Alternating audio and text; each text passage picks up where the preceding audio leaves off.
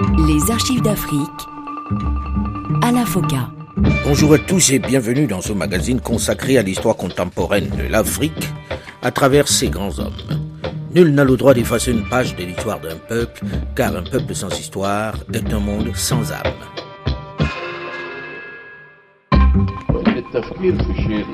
Songer à écarter Arafat suscitera plus de haine chez les Palestiniens et chez tous les peuples de la région.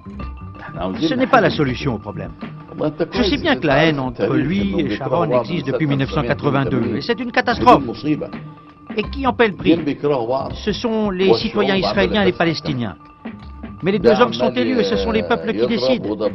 Si, plus de 29 ans après son accession à la tête de l'Égypte, il reste particulièrement respecté et écouté, si son opinion compte pour les grandes nations, notamment dans la crise israélo-palestinienne, dans son pays, sa popularité semble s'être particulièrement érodée.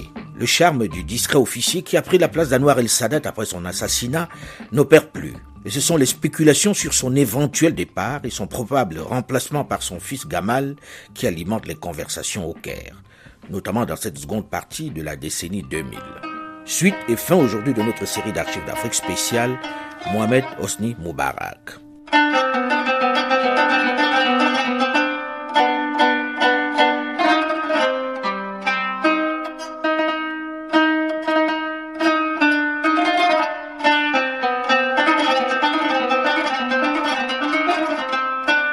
L'homme fort de l'Égypte depuis 29 ans. À 82 ans, Hosni Moubarak n'a pas encore annoncé sa candidature aux élections présidentielles de 2011. Mais du côté de sa formation politique, le Parti national-démocrate, on en est sûr, le candidat, ce sera lui, et pour la sixième fois d'affilée. Moubarak, président à vie, hypothèse impensable pour certains Égyptiens. La voix du changement se fait entendre, surtout chez les jeunes. Les jeunes ont compris qu'ils devaient se battre pour leurs droits. Pourquoi notamment les jeunes Parce que grâce à Internet, ils sont devenus plus conscients. Ils ont trouvé le moyen de s'exprimer et de se mobiliser les uns les autres. Ce changement, Mohamed El Baradei pourrait bien l'incarner. Depuis plusieurs mois, l'ancien dirigeant de l'Agence internationale pour l'énergie atomique milite activement. Il a désormais le soutien de plusieurs mouvements de l'opposition et d'une partie de l'électorat. Les gens ont trouvé une vraie alternative. Son discours n'est pas nouveau et on n'avait pas vraiment besoin d'une nouvelle figure d'opposition. Mais on avait besoin d'un vrai candidat à la présidentielle, car l'opposition n'avait pas de candidat aussi fort qu'El Baradei. Malgré sa popularité, Mohamed El Baradei ne peut pas se présenter aux élections. Depuis 2007, une révision de la Constitution empêche ce type de candidature indépendante. Elle impose un nombre très élevé de soutien parmi les élus du pays. Alors au Caire, on craint surtout d'assister à une simple passation de pouvoir d'un Moubarak à un autre, d'Osni à Gamal, son fils, cadre dirigeant du parti. Résultat, Mohamed El Baradei et plusieurs leaders de l'opposition appellent au boycott des élections législatives du 28 novembre prochain, comme si le changement en Égypte ne pouvait pas venir des urnes. En cette fin d'année, le Caire vit de façon un peu résignée au rythme de ces élections législatives qui doivent permettre de renouveler le Parlement.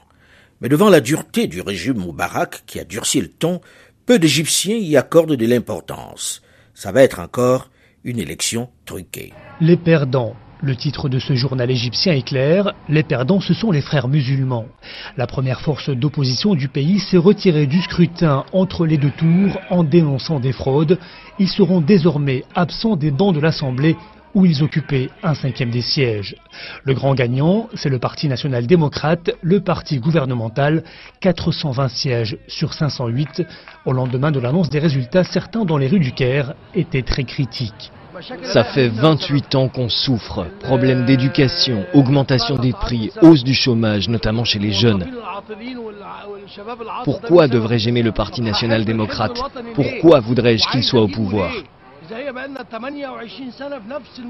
Peu d'Égyptiens ont voté lors de ces législatives et tout au long de la campagne et du vote, les accusations de fraude et de violence n'ont cessé de s'amplifier contre le PND. Le gouvernement a réfuté l'existence de fraude massive, parlant de simples irrégularités. Résultat, des islamistes laminés et une opposition laïque marginalisée avec 3% des sièges. Ces législatives ont permis au pouvoir de consolider sa domination parlementaire avant la présidentielle de 2011, mais à quel prix? Avec l'absence des forces et des partis d'opposition au Parlement, celui-ci n'aura aucune valeur. C'est un Parlement qui va parler au nom d'un seul parti, alors qu'il y a plein de courants dans la société. Assemblée sur mesure, régime en perte de vitesse, les commentaires allaient bon train au Caire après ces élections. Une chose est sûre, le nouveau Parlement permettra au cercle du pouvoir de choisir plus facilement un des siens pour succéder à Hosni Moubarak au pouvoir depuis 29 ans. À quelques heures à vol d'oiseau de là, c'est une autre actualité qui fait la une. Un tragique fait divers qui secoue la Tunisie. À la suite de l'immolation par le feu de Mohamed Bouazizi, jeune marchand de rue à Sidi Bouzid, protestant ainsi contre la saisie de sa marchandise par les autorités le 17 décembre 2010, le régime est fortement contesté.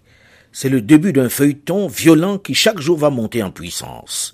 La fronde gagne les différentes régions de la Tunisie. Et le ton contre le président Zinel Abedin Ben Ali se durcit dans la rue une poussée de colère en mondovision qui ne sera momentanément interrompue que par ce drame dans la nuit du Nouvel An au Caire. L'explosion s'est produite peu après minuit devant l'église des Saints d'Alexandrie, quand les fidèles commençaient à sortir de la messe du Nouvel An. Une année 2011 déjà ensanglantée par un attentat particulièrement meurtrier, 21 morts et 79 blessés. On ne peut pas dénombrer les morts. Il y a beaucoup de blessés. Pourquoi J'ai besoin de savoir pourquoi. Les gens venaient ici pour prier. Selon les autorités égyptiennes, c'est un kamikaze qui aurait actionné sa bombe, provoquant le carnage.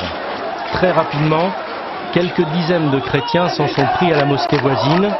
La police anti-émeute a été déployée toute la journée pour faire face à des manifestants restés sourds aux appels au calme. Et vous me demandez pourquoi on est dans la rue, mais on réclame nos droits. Le gouvernement devrait être à nos côtés plutôt que d'envoyer la troupe. Habitués ces dernières années aux tracasseries et aux violences, les Coptes sont pour la première fois victimes d'un attentat suicide. Plus importante et plus ancienne communauté chrétienne d'Orient, ils représentent environ 10% des 80 millions d'Égyptiens. Je peux assurer au monde entier et à tous les Égyptiens que les terroristes ne parviendront à menacer ni l'Égypte, ni l'unité entre chrétiens et musulmans. L'Égypte accuse à mots couverts Al-Qaïda. Il y a deux mois, la branche irakienne d'Al-Qaïda avait en effet menacé les Coptes d'Égypte au moment même où elle revendiquait un attentat contre une cathédrale de Bagdad. 46 civils, dont deux prêtres, avaient alors été tués. Ce drame a priori centré sur la question du terrorisme contre les chrétiens va, sans qu'on s'y attende vraiment, ouvrir une période de contestation dans le pays. Il faut dire que malgré le système de censure mis en place depuis des décennies, malgré la répression qui s'abat sur les opposants et les activistes, les jeunes depuis quelque temps s'organisent. C'est le groupe Jeunes du 6 avril qui au sein de l'opposition joue désormais un rôle prépondérant. Leur nom fait référence à la grève générale du 6 avril 2008, lancée pour soutenir les travailleurs du secteur textile de Mahal al-Kubra et pour protester contre la hausse du prix des denrées alimentaires et contre la gestion du président Moubarak. La particularité de cette journée de grève tient au fait qu'elle a été lancée par un groupe de jeunes par le biais du réseau social Facebook. Ces jeunes, avec l'appui de la plateforme Kifaya, a rassemblé en quelques jours 70 000 sympathisants. Depuis lors, ces jeunes n'ont pas abandonné leur protestation et se sont constitués en une des plateformes d'opposition les plus actives du pays, peut-être pour avoir su exploiter au maximum le potentiel de la toile comme nouvel outil de mobilisation politique.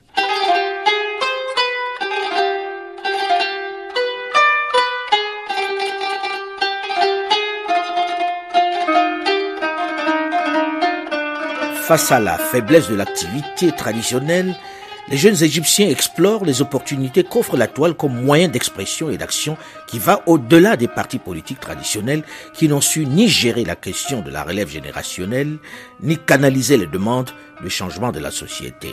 L'exemple qui illustre le mieux ce phénomène est l'essor des blogs à contenu politique et revendicatif, toutes tendances confondues, allant de la gauche aux islamistes, et les réseaux sociaux comme Facebook et Twitter sur lesquels Mohamed El Baradei, l'ancien patron de l'AIEA et prix Nobel, a assis sa stratégie d'action politique. Mais à côté de ces plateformes d'opposition à Moubarak, c'est Mohamed El Baradei qui joue un rôle de plus en plus important. De retour au Caire en février 2010, après une longue absence du pays, des rumeurs ont couru au sujet de sa volonté de se mettre à la tête du mouvement de la démocratie en Égypte. Son apparition sur la scène politique comme possible candidat au présidentiel représente un nouveau défi pour le président Moubarak et a nourri l'illusion chez un nombre considérable d'Égyptiens de l'approche d'un changement politique en Égypte, même si les structures du pouvoir sont très ancrées et que l'opposition est faible et très fragmentée, il est peu probable qu'El Baradei puisse arriver à la présidence.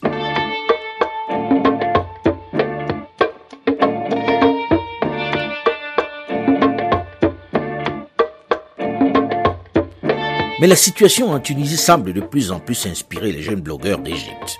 À Tunis, le régime vacille. Zine El Abidine Ben Ali, 24 ans au pouvoir, dénonce le 10 janvier 2011, lors d'une intervention télévisée, des actes terroristes tout en promettant la création de 300 000 emplois supplémentaires d'ici 2012.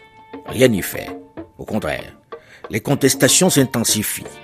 Il adopte un ton plus calme et promet du changement et notamment la liberté d'expression libre accès à l'Internet et de ne plus se représenter en 2014. Il faut que ces événements s'arrêtent.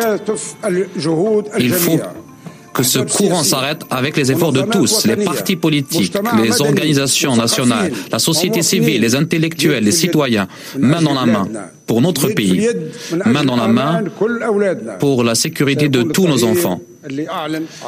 Grâce à cela, s'effectuera le changement que j'annonce aujourd'hui, en satisfaisant vos revendications. Nous avons ressorti une grande douleur pour les victimes. Et je refuse que d'autres victimes soient enregistrées à cause de la violence. Ma tristesse est grande et très profonde.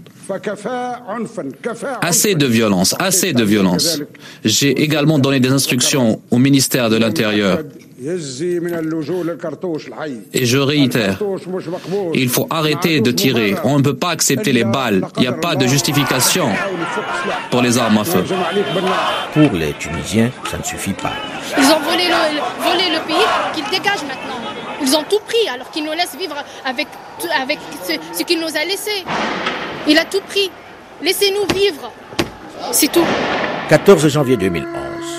Alors que la contestation ne s'essouffle pas, Ben Ali annonce qu'il limoge son gouvernement et promet l'organisation d'élections législatives dans les six mois.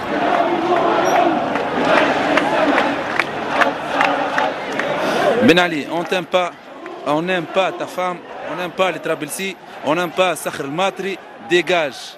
On t'aime pas, on t'aime pas, dégage. Mahmoud est banquier, il a 29 ans et n'a plus aucun respect pour son président.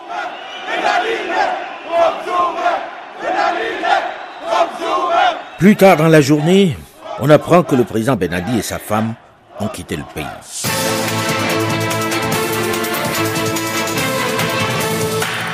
Et Jean-Bernard Cadier m'a rejoint en plateau. Bonsoir Jean-Bernard. Bonsoir On va revenir sur ces dernières informations euh, qui nous viennent euh, de sources proches du gouvernement tunisien. Le président Ben Ali a effectivement euh, quitté le pays. Ce serait une information incroyable ce soir et qui va clairement changer l'avenir du pays. Nous sommes probablement en train de vivre l'histoire en direct, puisque effectivement on nous annonçait il y a quelques minutes une décision capitale de la part euh, de la télévision euh, publique tunisienne, et maintenant cela euh, est confirmé par les sources proches du gouvernement, confirmé aussi par les propres sources de la chaîne arabe de France 24, qui est très bien informée, qui nous confirme effectivement que le président Ben Ali a quitté le pays. Selon d'autres informations, la famille de l'épouse du président Ben Ali aurait été arrêtée à l'aéroport de Tunis. Donc on assiste très probablement à la fin du, pouvoir de, Ben Ali. Cette révolution des jasmins, pour utiliser le terme de certains Tunisiens, va inspirer les Égyptiens qui n'imaginaient pas un tel scénario possible. Aussitôt, les protestations montent au Caire et l'opposition s'organise. La chute de Ben Ali donne des ailes aux Égyptiens.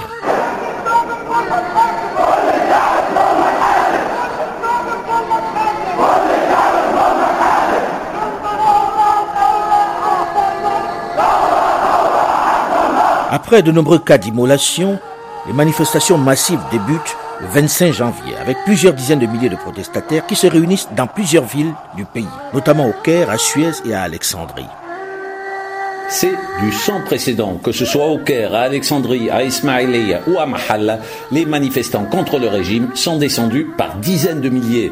Place Tahrir, au centre du Caire, ils étaient des milliers à se rassembler au fil des heures. Les premières charges des brigades anti-émeutes ainsi que les canons en haut n'ont pas dispersé les manifestants. Au contraire, cela les a motivés et la police a été vite débordée. Elle a laissé la place aux manifestants pour les bombarder à coups de grenades lacrymogènes. Des manifestants qui réclamaient liberté et justice sociale, mais qui déversaient surtout leur colère contre le président Hosni Moubarak. Hosni Moubarak, dehors, dehors. Hosni Moubarak, l'Égypte est libre, dehors, dehors. Fait notable, la plupart des manifestants n'appartenaient pas à des partis d'opposition. Même les frères musulmans qui ont pris le train en marche étaient minoritaires. Pour manifester leur présence, ils se sont prosternés lors de la prière du crépuscule avec des milliers d'autres manifestants. Des jeunes dans leur écrasante majorité. Les jeunes de Facebook, comme ils s'appellent eux-mêmes. Alexandre Bouchanti, Le Caire, RFI. Dans les jours suivants, les manifestations continuent à prendre de l'ampleur. Le 27 janvier, des affrontements entre la police et les manifestants ont lieu au Caire et le siège du Parti national démocratique qui est pris d'assaut puis incendié. Place Salatard, 300 à 400 personnes se regroupent et commencent à scander des slogans. Le peuple veut faire chuter le pouvoir. Un jeune manifestant, environ 25 ans, arbore un drapeau égyptien et crie avec la foule. Parce que je veux la démocratie pour mon pays, parce que mon pays mérite bien mieux que ce que nous avons jusqu'à présent, parce que je ne veux pas vivre dans une société corrompue, parce que je veux élever mes enfants dans un environnement où ils peuvent s'épanouir et faire vivre leurs talents. Je ne veux plus faire partie de ce régime. J'appelle à la liberté pour mon pays. Quelque chose va ressortir de tout cela. Ce qui doit arriver arrivera. Bien sûr, j'ai peur, mais je suis très motivé par mon pays, par l'appel de mon pays à plus de liberté. On entre dans le dur. Les moyens de communication comme Internet et le téléphone sont suspendus. Et un couvre-feu est instauré. La protestation s'amplifie. Pourtant, la place Tahrir est occupée jour et nuit par les manifestants et le 1er février 2011, près de 2 millions de personnes manifestent au Caire et 8 millions dans tout le pays. Les gouvernements occidentaux réclament plus de liberté et de réformes économiques, politiques et sociales visant à améliorer le bien-être de la population égyptienne. Comme pour Ben Ali en Tunisie, ses amis traditionnels commencent à le lâcher. Le lendemain de l'annonce de la démission de son gouvernement, il désigne le général Ahmed Shafik, chef d'état-major de l'armée de l'air, au poste de premier ministre, et nomme Omar Suleiman, chef des services de renseignement, premier vice-président d'Égypte. Le président Barack Obama, qui le recevait en grande pompe, n'est plus de son côté. L'Égypte a été l'un de nos alliés sur un grand nombre de questions très importantes. Je pense à la paix avec Israël et puis le président Moubarak nous a beaucoup aidés pour traiter des dossiers sensibles dans cette région. Mais je l'ai toujours dit, il faut qu'il lance des réformes. Des réformes économiques et politiques dépendent de l'avenir de la région. Regardez comment les gens qui descendent de la rue sont frustrés. Ce soir du 1er février 2011, Lorsque le président Moubarak annonce que l'Assemblée devrait retoucher la Constitution, les articles 76 et 77, de façon à limiter le nombre de mandats présidentiels, tout en affirmant qu'il irait au bout de son cinquième mandat qui expire en septembre 2011, soit près de 30 ans à la tête de l'Égypte, il semble bien seul. Il jette ses dernières forces dans cette bataille qui lui échappe. Le président Hosni Moubarak promet alors de ne pas se présenter à la prochaine élection présidentielle prévue en septembre 2011 et de réformer la Constitution pour permettre un plus grand pluralisme. La révolution est en marche et elle va connaître des moments particulièrement critiques comme nous allons le voir dans une dizaine de minutes dans la suite et la fin de cette série d'archives d'Afrique spéciale Mohamed Osni Moubarak. On se retrouve juste après une nouvelle édition du journal sur Radio France Internationale. Restez à l'écoute et à très vite.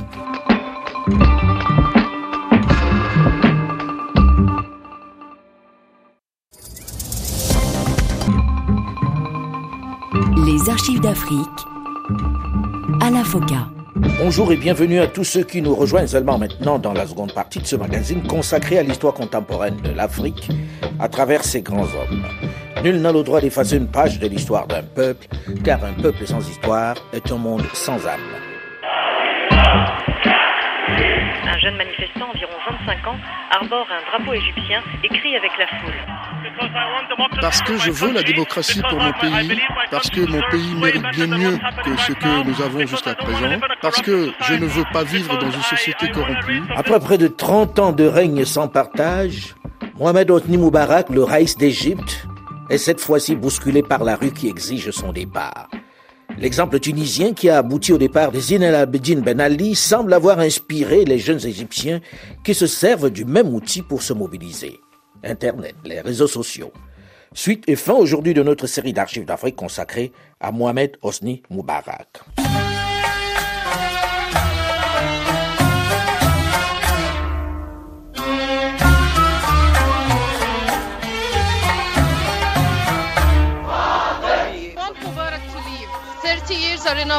Nous voulons le départ de Moubarak. 30 ans, ça suffit. Trop de corruption, trop de maladies. Et 80% des jeunes n'ont pas de travail. Tout cela n'est pas juste. Vous avez ici quelques très très riches, des milliardaires. Et puis la grande majorité, ce sont des pauvres, des gens qui vivent dans la misère. Depuis plusieurs années, les contestations contre le pouvoir et la pauvreté se sont accrues en Égypte, surtout sur Internet. Après le déclenchement de la révolution tunisienne de 2010-2011, le pays semble contaminé. À partir du 25 janvier 2011, des millions d'entre eux sur le modèle tunisien réclament le départ du Raïs. Le 28 janvier 2011, Moubarak décide de limoger le gouvernement. Les manifestants jugent cette décision insuffisante, déclarant que des élections équitables doivent être mises en place et les gouvernements occidentaux réclament de plus en plus de liberté et des réformes économiques, politiques et sociales visant à améliorer le bien-être de la population égyptienne. Le lendemain de l'annonce de la démission de son gouvernement, Moubarak désigne le général Ahmed Shafik, chef d'état-major de l'armée de l'air, au poste de Premier ministre et nomme Omar Souleyman, chef des services de renseignement, premier vice-président d'Égypte.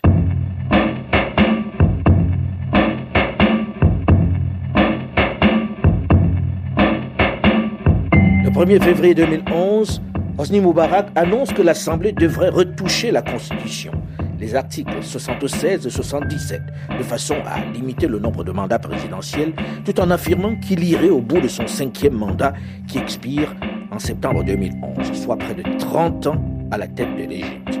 Projetant des réformes politiques, il affirme, je cite, Je tiens à finir ma mission. Et encore, c'est sur cette terre que je vais mourir. Ce discours est bien perçu par les Égyptiens qui ne sont informés dans la période du 30 janvier au 2 février que par la télévision d'État, Internet ayant été coupé. Et le président a su faire passer une certaine émotion. Mais l'attaque des occupants de la place Tahrir, qui a lieu en même temps que la réouverture des canaux d'information alternatifs, retourne l'opinion contre lui. Les manifestations reprennent de plus belle, avec plus d'ampleur.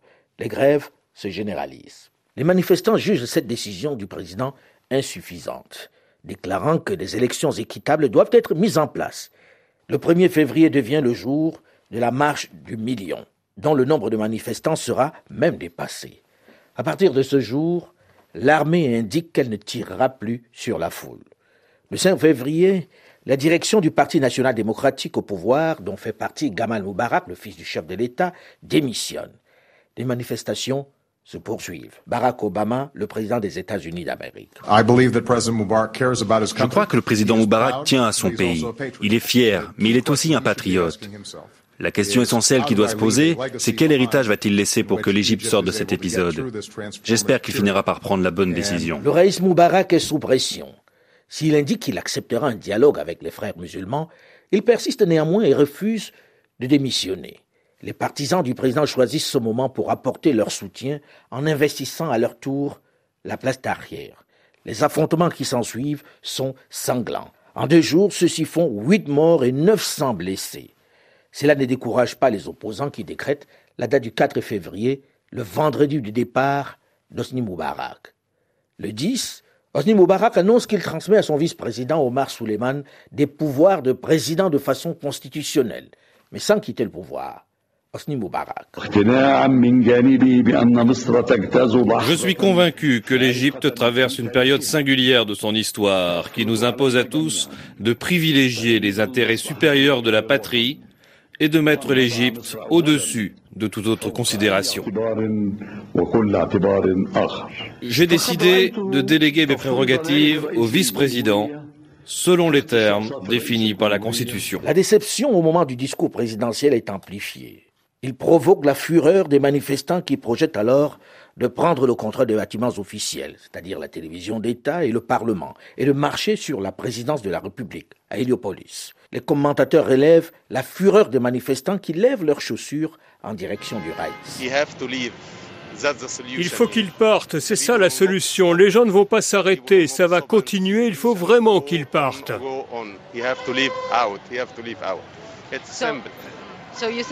Et vous croyez que le changement de gouvernement n'est pas suffisant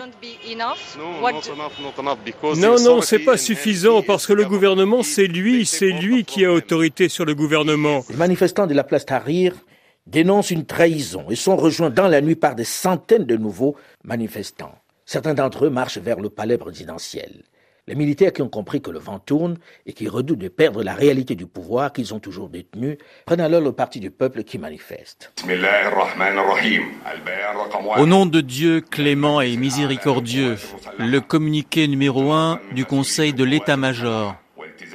Partant de la responsabilité des forces armées pour la sauvegarde de la sécurité du peuple, nous soutenons les demandes légitimes et les acquis du peuple. Afin de répondre aux revendications de ce peuple, le Haut Conseil des forces armées se réunit à partir de maintenant de manière permanente pour examiner les mesures qui pourraient être prises pour préserver la nation, préserver ses acquis, ainsi que les aspirations du grand peuple égyptien.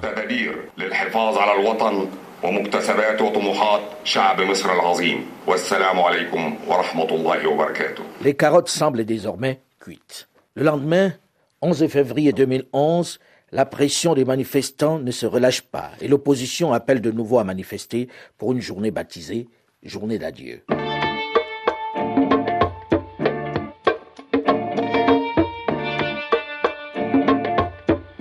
Dans l'après-midi du 11 février 2011, Hosni Moubarak et sa famille quittent la capitale pour Sharm el-Sheikh, élégante ville côtière de la mer Rouge où le pharaon déchu possède une superbe propriété. Leur départ est confirmé par Omar Suleiman, qui annonce aussi la démission du président et la transmission au Conseil suprême des forces armées sous la présidence de Mohamed Hussein Tantawi de la gestion du pays. Compte tenu des conditions difficiles que traverse le pays, le président Mohamed Hosni Moubarak a décidé d'abandonner le poste de président de la République et charger le Conseil suprême des forces armées de gérer les affaires du pays. Vendredi soir, militaires et civils faisaient cause commune et célébraient ensemble la chute de l'ancien président. C'est pourtant l'armée qui détient seule le pouvoir jusqu'à la présidentielle prévue en septembre. La place Tahrir explose de joie. En 18 jours, les manifestants ont mis fin à 30 ans de règne. Mohamed El Baradei, prix Nobel de la paix égyptien, déclare qu'il faut désormais, je cite, faire le meilleur usage possible de la liberté gagnée. À l'annonce du départ, le Conseil suprême des forces armées égyptiennes félicite le désormais ex-chef d'État pour sa décision prise, je cite, dans l'intérêt de la nation. Il salue évidemment ceux qui ont perdu la vie pendant les manifestations et assure ne pas pouvoir se substituer à la légitimité voulue par le peuple. La place Tahrir célèbre toute la nuit le départ du président. Certains manifestants, qui ont campé sur place plusieurs semaines, commencent à rentrer chez eux. D'autres refusent, estimant que la chute de Moubarak n'est que le début d'un long travail. Et on espère que ça se propage vers l'Algérie, vers la Jordanie, la Libye, le Maghreb et les pays arabes. En Tunisie aussi, on célèbre la chute du Raïs Moubarak. Ah oui, c'est une soirée grandiose. Nous, les Tunisiens, on n'a pas eu le temps de fêter notre, euh, notre révolution, notre victoire, donc c'est, déjà c'est une bonne occasion pour nous. Et c'est la jeunesse tunisienne qui a réalisé ceci. la démocratie pour tous les Arabes. La révolution a eu pour effet la démission du président Mohamed Hosni Moubarak, au pouvoir depuis près de 30 ans, après 18 jours de manifestation. L'armée assure l'intérim et met progressivement en place la transition. Dans un premier temps, le gouvernement reste en place.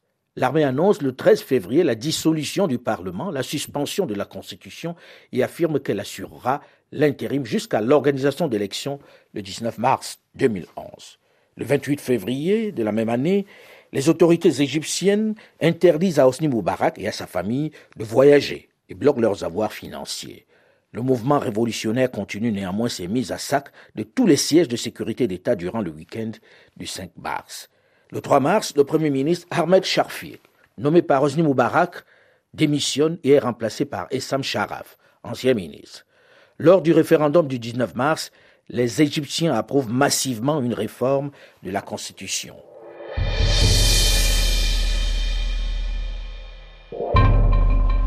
Le 14 avril 2011, Hosni Moubarak et ses deux fils sont arrêtés pour corruption et placés à la prison de Torah en détention préventive. Le lendemain, Hosni Moubarak est victime d'une crise cardiaque. Il est aussitôt transporté à l'hôpital de Sharm el-Cher et il y résidera jusqu'au 3 août en qualité de prisonnier. Le 10 avril, deux enquêtes sont ouvertes à son égard. L'un concernant sa responsabilité dans les 864 civils tués durant la révolution égyptienne et l'autre pour corruption. Cependant, un interrogatoire qu'il est victime d'un malaise engendré par un infarctus, nécessitant son hospitalisation à l'hôpital international de Sharm el-Cher. Placé en soins intensifs, il est néanmoins considéré comme mis en détention par la justice et doit être transféré dans un hôpital du Caire contrôlé par les militaires. D'après le journal égyptien Al-Aham, il s'agit cependant d'une simulation, la télévision d'État évoquant, elle, un refus de s'alimenter. Hosni Moubarak est transféré le 16 avril dans un hôpital militaire où sa détention est prolongée jusqu'au 15 mai, puis jusqu'au 30. La haute cour administrative du Caire le condamne le 28 mai à une amende de 23,3 millions d'euros, 200 millions de livres égyptiens, pour avoir donné son accord à la coupure d'Internet et des réseaux de téléphonie mobile à partir du 28 janvier et pendant sept jours consécutifs. Cette condamnation est motivée par les pertes provoquées à l'économie, non par l'entrave au droit d'expression des idées. Alors que des centaines de rues, places, ponts, écoles, jardins portaient le nom d'Osni Moubarak en Égypte, de très nombreuses débaptisations ont lieu, soit à la suite de pétitions, comme les 10 000 signatures recueillies par les étudiants de l'Institut Moubarak pour le cancer de l'université de Zagazik, soit après un procès, ou simplement par action directe de la part des dirigeants, d'employés municipaux, ou d'usage de ces écoles. Rues, places, jardins, ponts, etc. L'hôpital Osmini Moubarak de Gaza est lui aussi rebaptisé Tahrir. Les chapitres des manuels scolaires concernant le régime de Moubarak sont également retirés. Son procès pour meurtre et tentative de meurtre sur des manifestants, abus de pouvoir et de biens sociaux et atteinte aux intérêts de l'État lors de la Révolution s'ouvre le 3 août 2011. Couché sur une civière et semblant très affaibli, il plaide non coupable des faits qui lui sont reprochés. Avez-vous des informations sur la violation des frontières est du pays entre le 25 et le 28 janvier 2011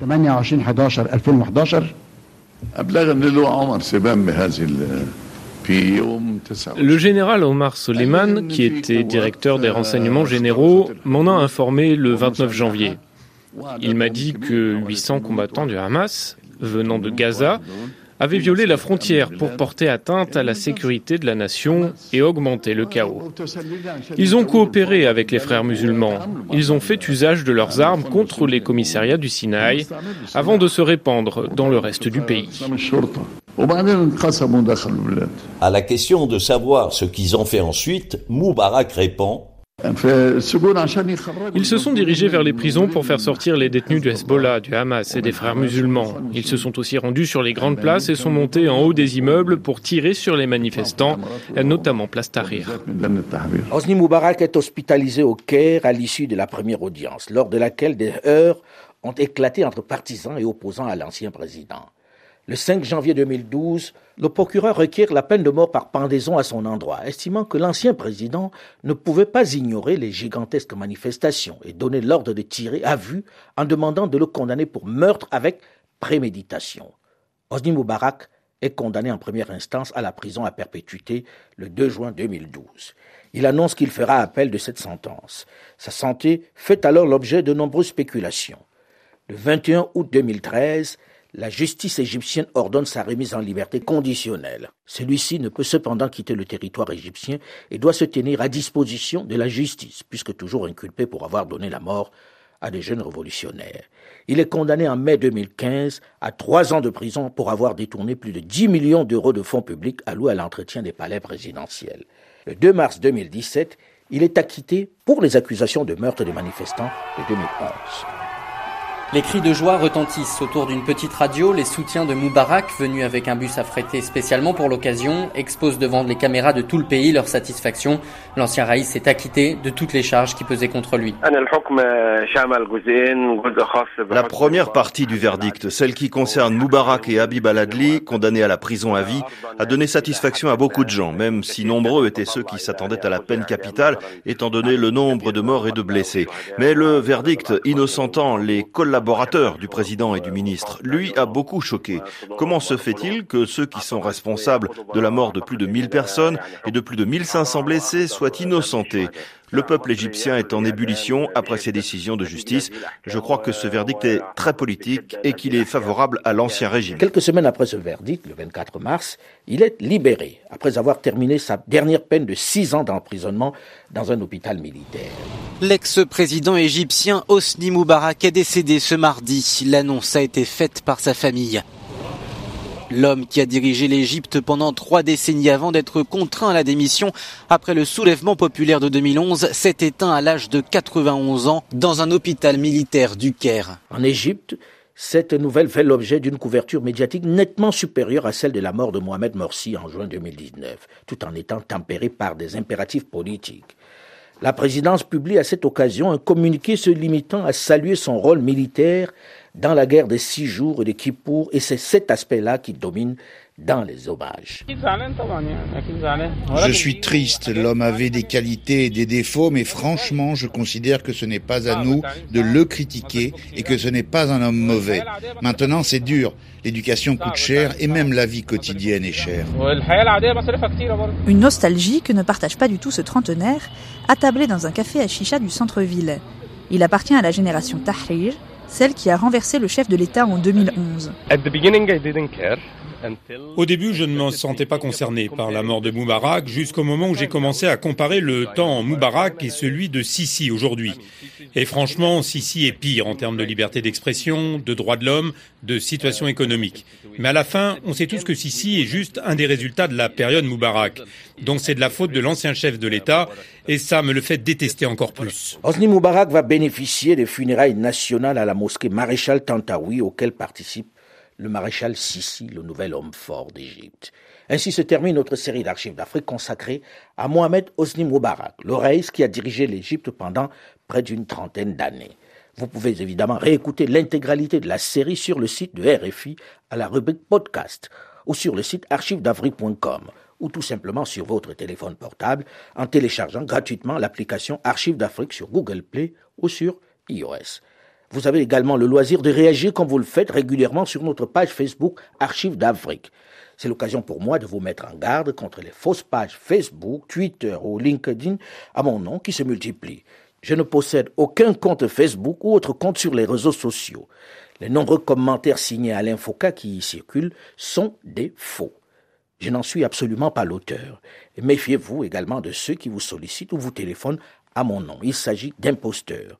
Hormis RFI et France 24, le seul média sur lequel j'exprime régulièrement mon opinion est ma chaîne YouTube Alain Foucault officiel.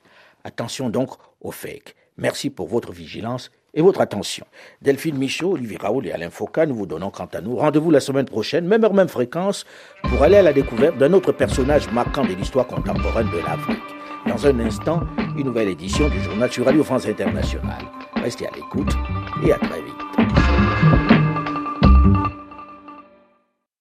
Appelez-nous, exprimez-vous.